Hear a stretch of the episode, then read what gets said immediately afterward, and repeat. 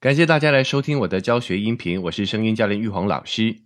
上一期节目我们说了断句换气以及气音等两个技巧，延续这个主题，我们继续分享两个朗读的小技巧，可以让你的朗读更加的动听。当然，一个优秀的朗读者是有很深的经验运底的，当中的技巧绝对不可能只是三四个。这则音频课程呢，只是我在这次担任中国语文朗读评选活动的评委时，听到小选手的表现，在这几个点上啊，常常会觉得，哎，如果这个小朋友在这个地方能够懂得用上这个技巧，那就会更好了。算是这次活动的感想总整理。像是很多选手啊，基本功都非常的扎实，声音甜美，口齿清晰，音调正确。整个表演你是挑不出什么毛病的，但是整篇文章念下来就是一个节奏，没有起伏，平平淡淡的就过去了。这种情况通常就是没有掌握到轻重缓急的运用技巧。尤其在评选活动一整天听下来，一百多号人的演出啊，如果不能够运用这些技巧，让你的朗读更生动有情境。捉住评委的耳朵，很容易就淹没在人海之中，得到的分数啊，肯定是不会太高的。那么，怎么做到轻重缓急呢？首先，我们就从缓急开始说起。所谓缓急，就是语速节奏。朗读中语速的快慢，主要起决作用的因素是作品的内容和感情。一般来说。情绪紧张、热烈、激动、兴奋、急躁、惊慌以及愤怒，朗读的语速就要比较快，因为人在紧张、激动的时候，兴奋之情、满意不吐不快啊，讲话的速度自然就会变快。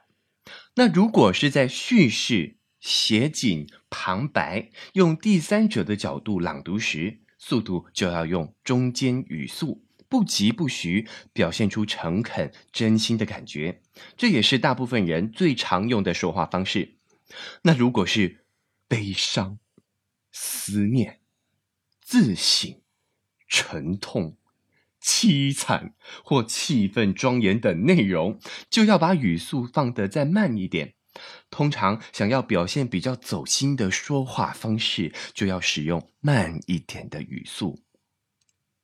我们一样用《生命生命》这篇文章来举例，在第二段一开始，它是叙事的情境，它在描绘一个情景：墙角的砖缝中掉进一粒香瓜子，过了几天，竟然冒出一小节瓜苗。再来就是他的我们的感受啊，感受到小种子的生命力啊，有一点兴奋，所以这个时候语速可以加快。那小小的种子里包含着一种多么强的生命力呀，即使它可以冲破坚硬的外壳，在没有阳光、没有泥土的砖缝中不屈向上，茁壮生长。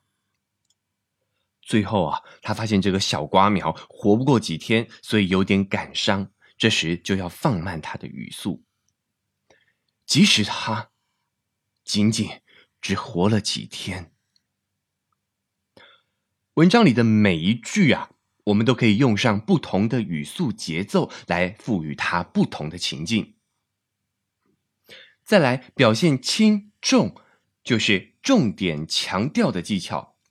文章中对表现内容、情节和表达思想感情的句子呢，叫做重点句。为了突出重点句的朗读，叫做重音。重音是通过朗读时的加强力度、拉高音阶、延长音调，甚至是刻意的放轻音量，去表现出文章的重点。在生命生命的这一段，因为。我感受到的是自己生命的可贵啊，所以我的设定是到我的自己是这一段的重点。有一次，我用医生的听诊器静听自己的心跳，那一声声沉稳而有规律的跳动，给我极大的震撼。这就是我的生命，单单属于我的。我可以好好的使用它，也可以白白的糟蹋它，一切全由自己决定。我必须对自己负责。在这里头用上了很多重音的技巧，当然这只是呢其中一种表现方式。或许每个人在文章中感受到的重点都不太一样。这就是在这几期跟大家分享的朗读比赛，除了比口语表达的基本功力之外啊，比的就是选手对于文章的理解程度。而这些理解呢，就表现在选手在文章中感受到的重点是什么，感受到的情绪又是什么。然后呈现在你的表演当中，这就是朗读评选活动的真正含义。最后再次强调，朗读的内涵绝对不是这三期音频可以说得完的，只是整理一下最近的经验给大家做一个参考。之后有机会呢，再跟大家分享朗读相关的话题。如果你有什么想要了解的，也非常欢迎你留言给我。希望对朗读有兴趣的人可以在这个领域持续的精进。